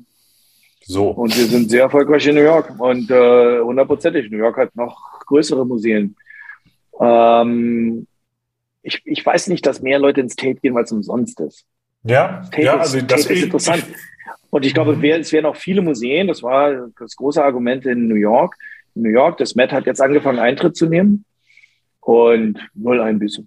Die Leute kommen. Und wer Kultur will, der geht und wer nicht will, der geht nicht. Das ist kein Preisprodukt ja. in dem Sinne. In, in, inwieweit seht ihr euch da in einer Reihe mit so Phänomenen? In, in, in Tokio gibt's dieses berühmte Teamlabs, die so eine sehr Instagrammable Multimedia-Ausstellung äh, machen und eben äh, da auch unglaubliche Mengen anziehen. Oder in Hongkong gibt's dieses Kunstkaufhaus äh, K, K11. Äh, seht ihr euch da mit denen in einer Reihe oder grenzt ihr euch da? Wir haben da viel Parallelen. Also ich finde Teamlab als solches Teamlab ist ja jetzt auch unter anderem zusammen äh, Uh, Mark Limcher von Pace hat jetzt was vorgestellt, das nennt sich Superblue. Ja. Und Superblue ist ein äh, äh, Art Experience Center. Also da ist wirklich, er hat kapiert, dass er Künstler hat, wie Team Lab, die er vertritt, aber auch James Terrell oder S. Devlin oder, oder äh, Studio Drift, die Installationskunst machen. Da hast du als Galerist nicht unbedingt die Möglichkeit, das Werk zu verkaufen, aber du kannst schon so ein Zentrum bauen, wo du sagst, okay, hey, wir nehmen Tickets und Leute können reinkommen und können daran teilnehmen. Äh, das Museum, das wir jetzt in Miami eröffnen werden, ähm, ist äh, direkt äh, gegenüber von dem Rebel Museum und von Superblue. Also wir teilen uns da eine Kreuzung und cool. werden dann auch überlegen, wie wir Parkplätze zusammenteilen und so eine Sachen. Also da sind wir, das ist schon nicht, das ist richtig, von diesem Venn-Diagramm, von diesem Spektrum über wie man Kunst erlebt, ist das Teil dieser Welt. Mich, und wie würdest du, äh, darf ich kurz noch eben äh, ja, klar, fragen, klar, klar, wie würdest klar, du äh, das Ganze an die Fotografie hängen? Also du kommst von der Fotografie und die beiden Brüder in Stockholm waren auch irgendwie an der Fotografie. Aber würdest du meinen, also du sagst jetzt hier, äh, Pace macht's eben mit mit äh, mit Installationen, ginge es auch mit Malerei? Ginge es auch. Glaube ich nicht. Ähm, ich, also es gibt andere Möglichkeiten, die ich erkennen würde. Ich glaube nicht, dass es mit der Malerei geht. In der Fotografie haben wir natürlich die Gelegenheit, mit Exhibition Prints zu arbeiten. Das heißt, wir arbeiten nicht mit, selten mit Originalen und Unikaten.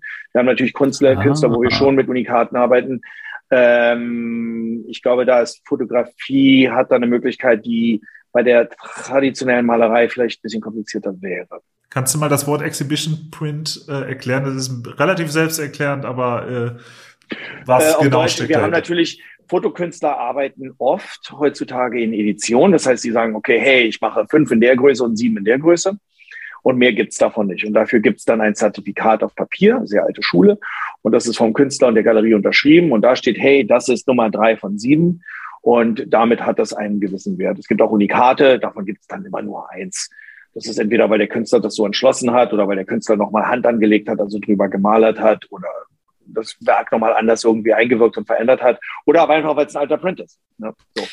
Ähm, und wir arbeiten sehr oft mit Künstlern, die machen für uns dann Prints aus, also äh, Drucke, die wir dann ausstellen. Aber wenn unsere Zyklen an Ausstellungen zu Ende sind, weil viele von den Künstlern zeigen wir dann in Berlin und in New York und in Stockholm und in Miami, ähm, wenn diese Tour zu Ende ist, gehen diese drucke die Prints zurück an die Künstler und der stampft sie dann ein. Mhm. Mich würde ja interessieren noch, was so ein Museum verschlingt. Weil wir haben mit dir hier jetzt einen Mann, äh, der das eindeutig weiß. Welche, was, was für Mittel finanziell gesehen jetzt braucht man denn, um so ein Museum jetzt privat und, und, und irgendwie wirtschaftlich zu betreiben? Vielleicht kannst du uns so eine Größenordnung geben. Also wir haben die Kosten der Lagerung, Mitarbeiter, Logistik. Also ich stelle mir halt so vor, dass, dass so ein Museum so unheimliche Summe ein, einnehmen muss. Ja, tut's auch. Also wir sind da ziemlich happy mit, aber das sind Sachen, die will ich hier nicht besprechen. Das ist dein, dein gutes, gutes Recht.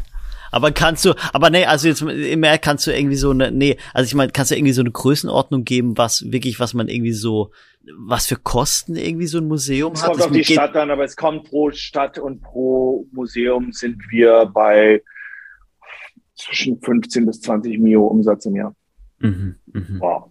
Hm. Und was meinst du so, was ist die große weitere Vision? Wir werden gleich noch über, sicherlich über die nächsten Standorte und dann auch den Standort Berlin sprechen. Aber wie groß kann so ein wahrscheinlich ja dann bald globales Galer äh, Museumsnetzwerk äh, werden. Und wie groß willst du es treiben? Nicht endlos. Also ich glaube schon, da gibt es Städte, da macht es Sinn und dann, dann hat sich das Thema. Also man kann da jetzt nicht, das ist jetzt nicht endlos skalierbar. Wir gehen jetzt da nicht in, in 60 Städte oder sowas. Das, das, ich glaube nicht, dass das. Wuppertal darf sich keine Hoffnung machen zum Beispiel. Und ähm, wir haben sehr viel Incoming Requests, weil natürlich schon, sagen wir mal, ähm, viele große äh, Immobilieninvestoren mittlerweile erkannt haben, dass wir ein tolles Publikum bringen, das natürlich ein, ein, ein, eine große Fläche bereichern würde. Also wo man früher, sagen wir mal, Kinos reingebracht hätte oder aber auch, weiß ich nicht, große Department Stores oder so, das ist ja alles weg, das gibt's ja alles nicht mehr, ist ja alles irrelevant mittlerweile. Und wenn die dann überlegen, okay, hey, wie kriegen wir tolle Mieter hier rein? Naja, indem wir wirklich ein tolles Publikum hierher bringen. Wie bringen wir ein tolles Publikum hier rein? Indem wir so etwas wie Fotografiska da haben. Und da haben wir eine ganze Menge Leute, die uns ansprechen aus den, aus, aus wirklich vielen Städten von, weiß ich nicht, Istanbul, Mexico City, äh, Bangkok, äh, deutsche Städte. Und die sagen, hey, wir bauen hier ein Riesending und wir würden euch gerne da haben. Und das ist manchmal für uns relevant und, und aber nur selten. Also oft sagen wir, nee, das sind nicht Städte, die für uns interessant sind oder so, zurzeit nicht für uns interessant sind. Mhm. Und, und verrätst so du, auch im Falle, im, im Falle Berlin, wie verrätst du, wie genau. es im. Falle von Berlin war? Also angesprochen worden oder auserwählt? Habt ihr auserwählt. Ich, war, ich habe ich hab lange, ich hab lange in Berlin gesucht. Ich bin Berliner, das ist meine Heimatstadt. Ja. Berlin hat äh, nur Kultur. Ähm, also wir ja. haben, wir haben eigentlich nur wir haben nur drei Geschäftsfelder in Berlin. Das ist, na gut, vier mittlerweile, aber wir haben äh, Government und dann der Lobbyismus drumherum. Und dann haben wir äh, Kultur. Und wir haben den Kulturtourismus und wir haben wirklich wenig anderes. Das heißt, wir haben Popkultur, Highkultur, Undergroundkultur, wie ich vorhin schon gesagt habe. Und deswegen kommen Leute nach Berlin und da macht es sehr viel Sinn für Fotografiska da auch zu sein. Berlin ist eine der wichtigsten Kulturstädte der Welt und deswegen muss Fotografiska da sein, aber natürlich gibt es einen gewissen Hometown Pride. Und da haben sich zwei gefunden, die wie, aus, wie die Faust aufs Auge passen. Ähm, wir wollen Kultur machen und mir wurde dann irgendwann äh, erklärt, dass das alte Tacheles äh, für eine kulturelle Nutzung äh, dasteht und das ist keiner, das, also es gab da keine anderen Ideen für und da passen wir ganz toll zusammen. Also ich, ich bin ja zugezogener. Ich bin zugezogener. Was ist das Tacheles? Tacheles ist ein altes Kaufhaus aus den 20er Jahren, das äh, hat nie richtig funktioniert. Im Krieg wurde es dann auch irgendwie dann zerbombt und so. Äh, stand dann immer leer. 1990 wurde es äh, besetzt von Künstlern und ähm, war dann eine äh, Künstler-Collective und die waren dann mehrere Jahre da aktiv. Dann waren es noch lauter andere Sachen. Dann gab es da Bars und Clubs und so und dann irgendwann ist das Ding dann zu Ende gegangen, dann wurde es dann natürlich auch geräumt, weil es war dann, weiß ich nicht, es war halb besetzt, nicht richtig besetzt, ein bisschen besetzt. Ähm, äh, am Ende ging das da alles auseinander und dann stand das jetzt, dann war es auch ein riesen Immobilien-Spekulationsprojekt. Jeder wollte da Stadtmitte, äh, das ist eine Oranienburger Straße bei der Friedrichstraße. Und da war dann halt sehr viel los. Ja, und dann habe ich gemerkt, dass ich das mieten konnte. Und dann habe ich mit denen verhandelt und, und wir haben da jetzt, und wir gehen da jetzt rein. Wir werden dann jetzt Ende dieses Jahres eröffnen. Irre. Ja, das wird, äh, da, das wird sicherlich spannend. Und da gibt es irgendwelche Anpassungen an äh, die Stadt Berlin, also dass ihr das Konzept nochmal irgendwie für Berlin besonders äh, gedreht habt?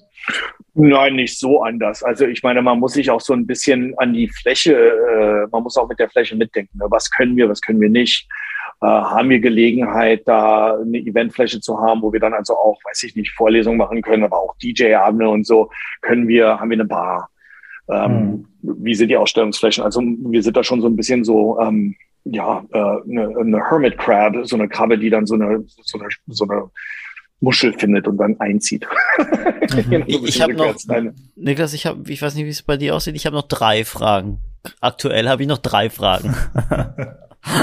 weiß ich, wie deine, wie wie es um deine Zeit steht. Äh, ich habe etwas Zeit, aber okay. ich, ich äh, ihr müsst das machen, wie ihr es für. Äh, ja. Also ich habe noch, ich habe noch drei brennende Fragen. Weiß nicht, Dann Niklas, mal, soll, soll, mit, soll mit ich mal eine, soll ich mal eine raushauen bitte. noch? Ja, ja, bitte. Okay. Wir haben jetzt so, also ganz profan würde die Frage lauten, wie schafft es, wie schafft es ein Museum cool zu sein?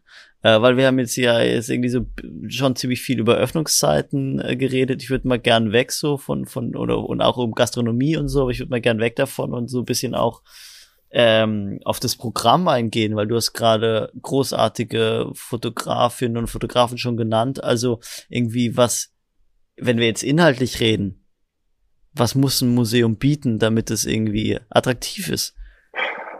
Good stuff. Ich weiß nicht, wie ich es beschreiben soll, aber das ist da, das, ich meine, das ist, ich glaube, es ist auch eine Frage der Präsentation. Wenn du nur weiße Wände hast und die ganz akribisch dahin hängst, dann ist es natürlich eine sehr museale, tote Vorstellung.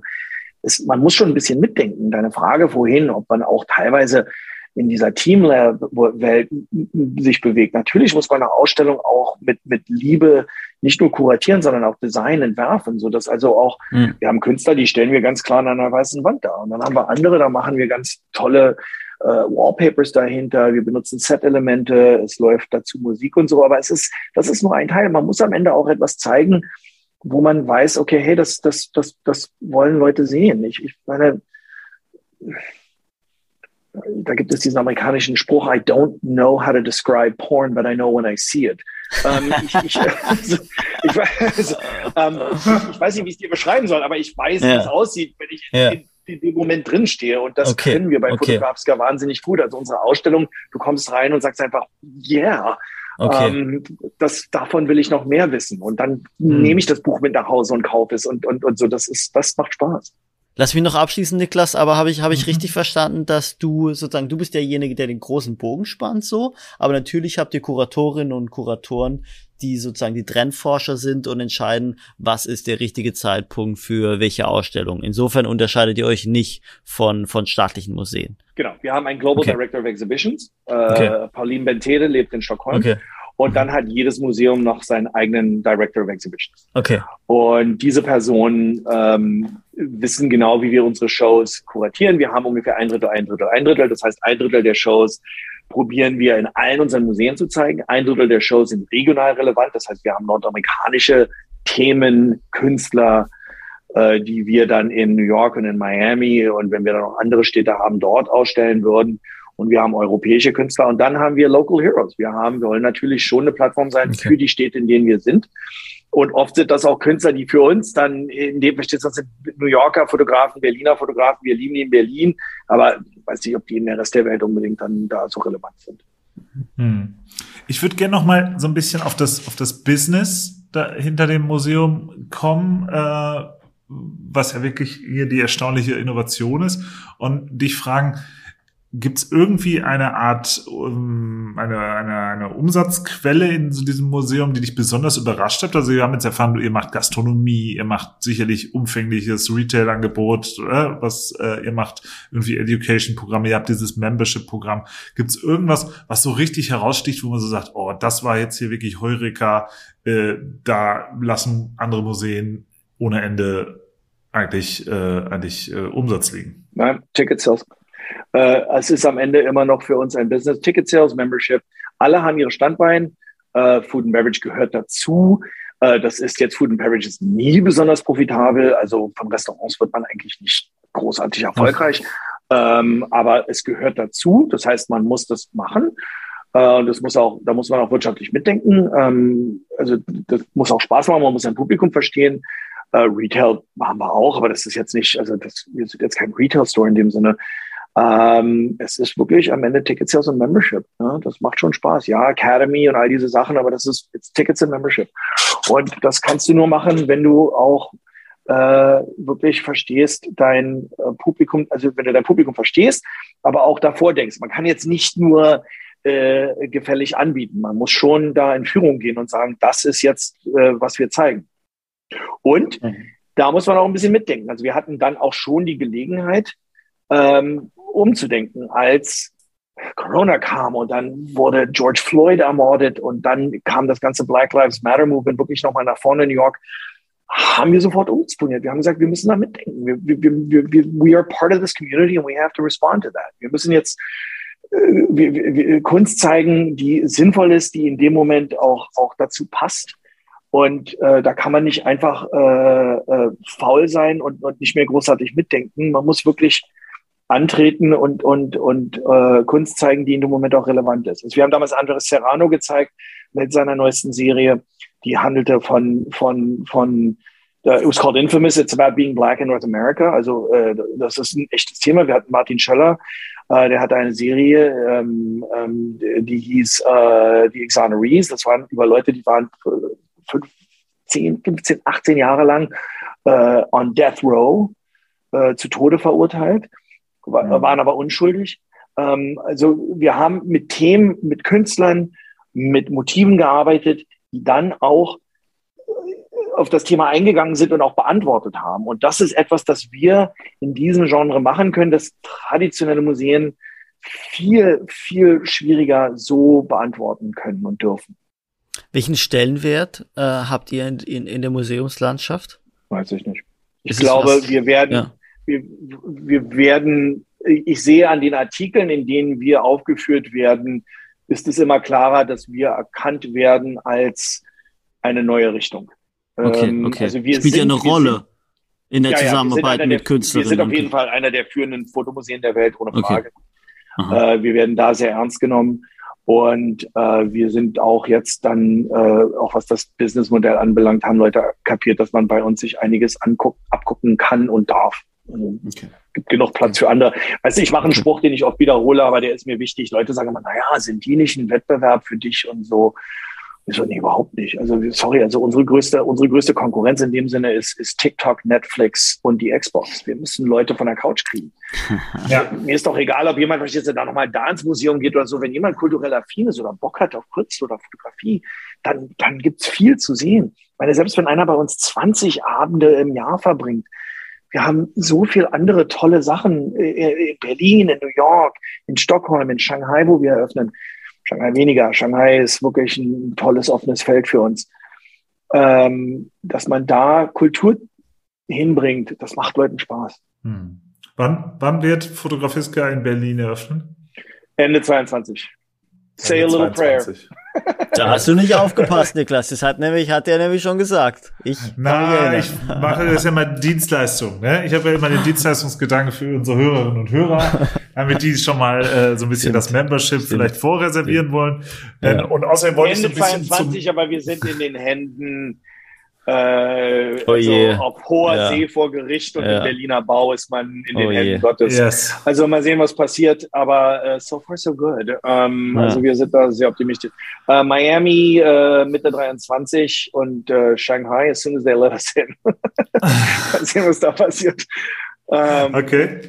Weil ich wollte jetzt gerade elegant den Bogen spannen, auch so ein bisschen vielleicht zum, äh, zum Heimflug äh, dahin, dass du eigentlich in Berlin bis dahin, bis dann mit großem, sicherlich medialem Echo äh, euer, euer Fotomuseum äh, im alten Tacheles aufmacht, bist du ja hauptsächlich dafür bekannt momentan, dass du äh, Eigentümer einer anderen Institution bist, die ganz um die Ecke ist vom, vom alten Tacheles. Äh, da müssen wir jetzt, haben wir sicherlich nicht die Zeit, da ganz tief drauf einzusteigen, aber erwähnt werden sollte es, nämlich dem äh, berühmten Klärchens Ballhaus.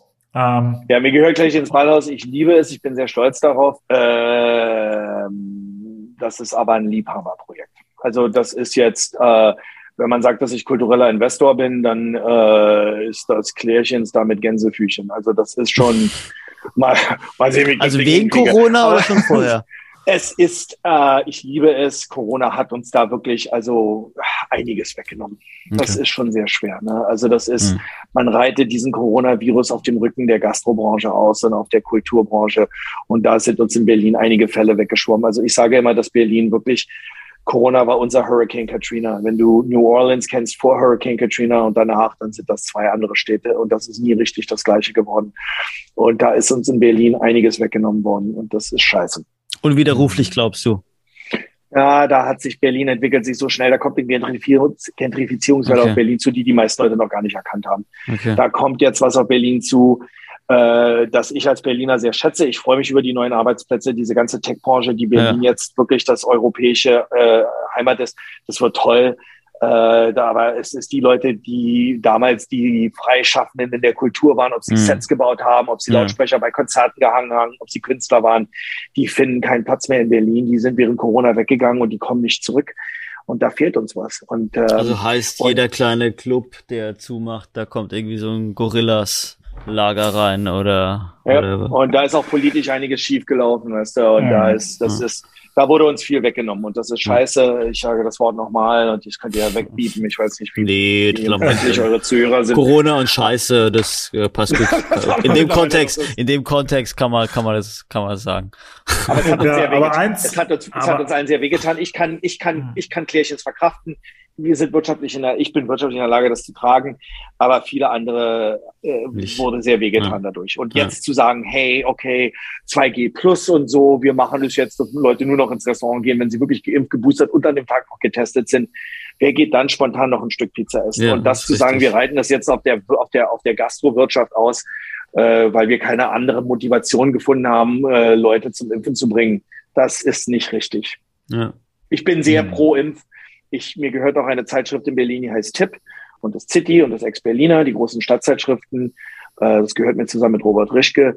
Und wir haben früh schon dafür plädiert, dass sich Leute impfen lassen. Wir finden es sehr wichtig für die Berliner Kulturlandschaft, weil, weil wir müssen wieder öffnen, ob es Konzerte sind, ob es Clubs sind und so. Äh, ich bin auch in einigen Sachen involviert mit großem Stolz und uns wurde da wirklich viel kaputt gemacht und da, da das geht so nicht weiter.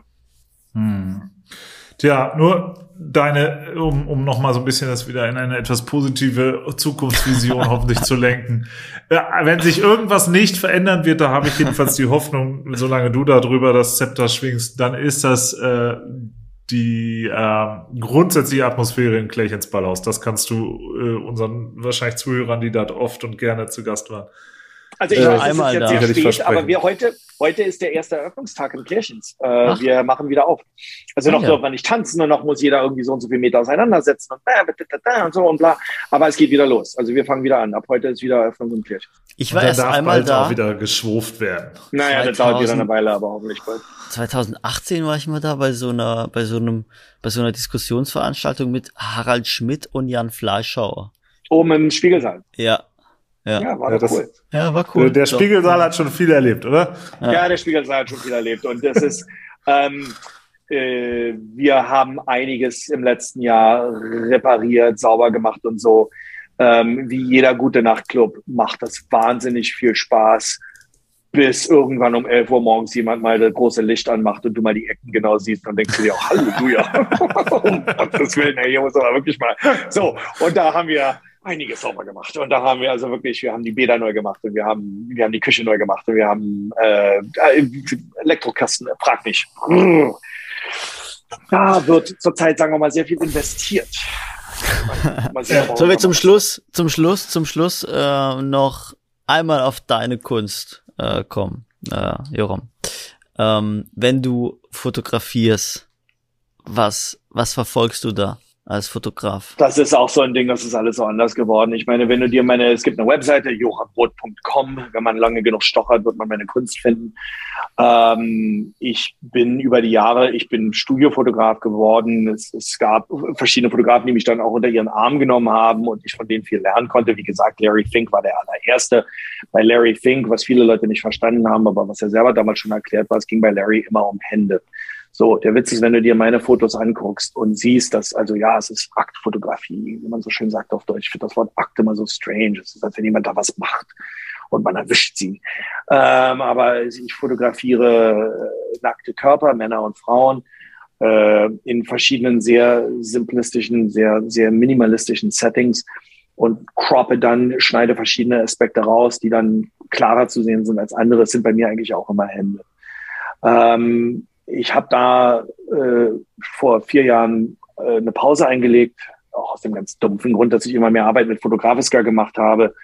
Und dann, wenn du dann ein Fotomuseum führst und dann, ich sammle außerdem noch Fotografie und dann außerdem noch sagst, ja, außerdem bin ich auch Fotokünstler, irgendwann ist die Story too much. Und dann habe ich so ein bisschen, habe erstmal eine Pause eingelegt. Der Mietvertrag im Studio war sowieso zu Ende, war dann so ein natürlicher Bruch. Ähm, ich vermisse es, wie vorhin schon gesagt, sehr wieder.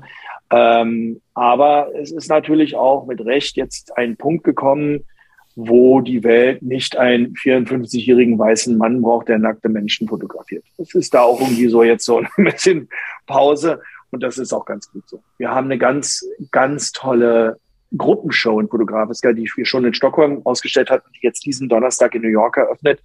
The Nude Show, which is a, uh, uh, uh, an investigation and a survey of, of nude photographers, also Aktfotografen, Nacktfotografen, äh, nur von Fotografinnen, die sich selbst als Frau identifizieren. So it's that female gaze in that sense. Mhm. Ähm, und da ist eine tolle, wirklich tolle Gruppenshow zusammengekommen. Wir haben auch einen ganz tollen Katalog dafür erstellt. Und auf die Show sind wir sehr, sehr, sehr stolz. Das ist eine Vanguard-Show, die wirklich einen Impact hat. Und äh, ich hatte da auch Gelegenheit zu sehen, was die Kuratoren zusammengestellt haben. Und ziemlich coole Sache. Ja, alle Hörerinnen und Hörer merken, wir können uns auf eine ganze Menge freuen in Berlin. Hoffentlich äh, schon Ende diesen Jahres und ansonsten mit den üblichen acht Jahren Verspätung.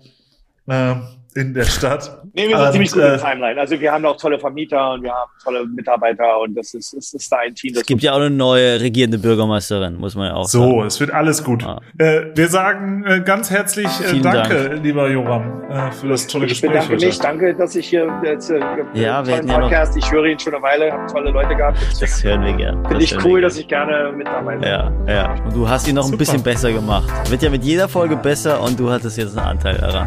Vielen Dank. Euch alles Gute. Schönen Abend. Merci. Ciao, ciao, ciao. Und Cut.